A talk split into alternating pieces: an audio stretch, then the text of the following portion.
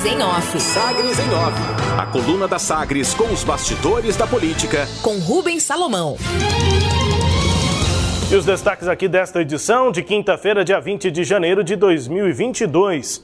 A Prefeitura de Goiânia cai para a nota B do Tesouro Nacional em primeiro ano de gestão. A Prefeitura de Goiânia vai sofrer uma queda na nota atribuída pela Secretaria do Tesouro Nacional por meio da análise de capacidade de pagamento, a CAPAG, que apura a situação fiscal de estados e municípios. Depois de atingir o nível máximo, a nota A, em abril de 2021, com os resultados apresentados no fim da gestão do ex-prefeito Iris Ezende, do MDB, nos anos de 2019 e 2020, gastos assumidos no primeiro ano da gestão de Rogério Cruz, do Republicanos, levam o município da nota A para a nota B.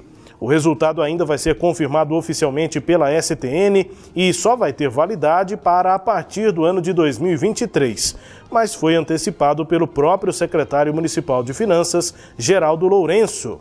A nota de CAPAG, de capacidade de pagamento, é baseada em cálculos referentes a três indicadores: o endividamento do município, a poupança corrente e o índice de liquidez. O secretário informou ao Diário de Goiás que despesas extras de 263 milhões de reais no ano passado, 2021, provocaram aumento no saldo dessa poupança corrente, que subiu para 91,61%.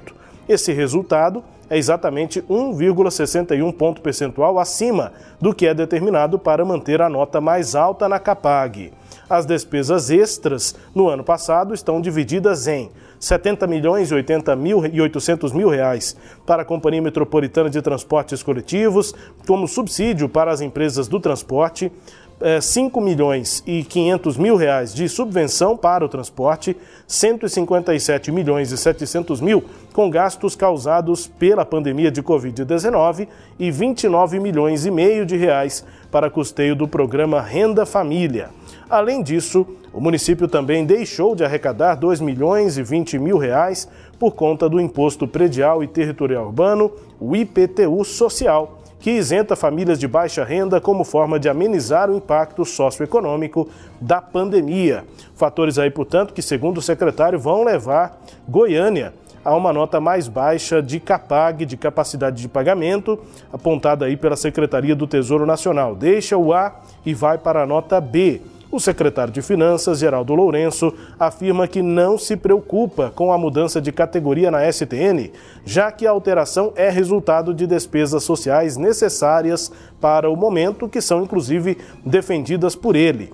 Além disso, Lourenço aponta que a capital ainda tem capacidade alta de endividamento para esse ano de 2022. Portanto, não se preocupa. E faz uma comparação. Geraldo Lourenço ainda indica que a prefeitura teve exigências financeiras extras em 2021, sem o suporte do governo federal em relação à pandemia como tinha ocorrido em 2020. No último ano do governo de Iris Rezende, então 2020, a ajuda federal manteve as finanças de Goiânia na classificação A. Sem ajuda federal, agora a classificação vai para B. E mais tempo, representantes da Caixa Econômica Federal estiveram no começo da tarde desta quarta-feira em reunião na Prefeitura para negociar um contrato emergencial para a gestão de folha de pagamento. A Secretaria de Finanças espera renovar por um período de seis meses com a Caixa, enquanto não finaliza a licitação para a escolha de uma nova instituição financeira.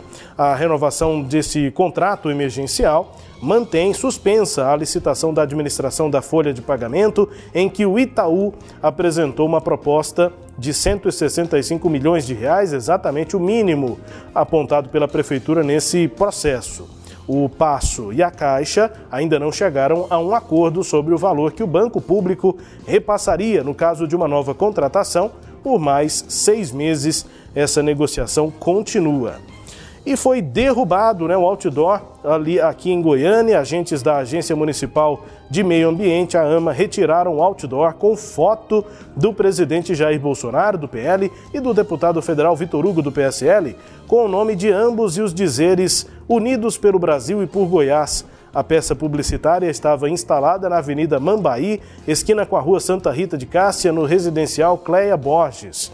Só que isso era uma publicidade clandestina. Em nota, a AMA informa que o outdoor é clandestino e não possui identificação e autorização do Poder Público Municipal. O painel tinha a inscrição Esse outdoor foi produzido por patriotas voluntários, sem, no entanto, especificar quem seria o grupo financiador da propaganda. E além de ter problemas aí junto à AMA, também problemas eleitorais. O Ministério Público Eleitoral já se preparava para investigar a propaganda política. O promotor de justiça Haroldo Caetano publicou foto da peça no Twitter e a caracterizou de propaganda eleitoral ilegal e antecipada. Ele que atua na centésima trigésima terceira zona eleitoral aqui em Goiás. E na Justiça, o Supremo Tribunal Federal recebeu nesta quarta-feira mandado de segurança com pedido de liminar para a suspensão do Decreto Federal número 10.935, de 12 de janeiro deste ano, que libera obras e mineração em cavernas no Brasil. A ação foi apresentada em conjunto pelo deputado federal Elias Vaz e pelo senador Jorge Cajuru. A medida do governo federal revoga o decreto 99.556, de 1 de outubro de 1990, e abre as portas para a destruição de cavernas ao permitir que até mesmo as consideradas de relevância máxima sofram impactos negativos irreversíveis desde que autorizados pelo órgão ambiental licenciador. Portanto, essa matéria das cavernas vai para a Justiça e com análise do Supremo Tribunal Federal. Ah, entre os destaques aqui da coluna Sagres em Off, que aponta também para a redução da nota da Capag aqui de Goiânia de A para B, segundo informa o próprio secretário de Finanças, Geraldo Lourenço, também com a sua análise, Cileide Alves. Rubens, o secretário de Finanças, Geraldo Lourenço, dá aí uma explicação né, para essa queda da nota da, das finanças da Prefeitura de Goiânia, alegou aí que gastou recursos não previstos com a CMTC, com o subsídio ao transporte coletivo, é, com a pandemia e também com programas sociais que foram anunciados no ano passado, em consequência também da pandemia. Agora, a gente também sabe que isso ele não abordou, que a inflação ajudou muito a aumentar as receitas dos é, entes públicos, né? É, eu estava conversando esses dias com um, um, gestor e ele me dizia que não tem nada melhor para aumentar receita do que inflação alta. Por quê? Alta. Por quê?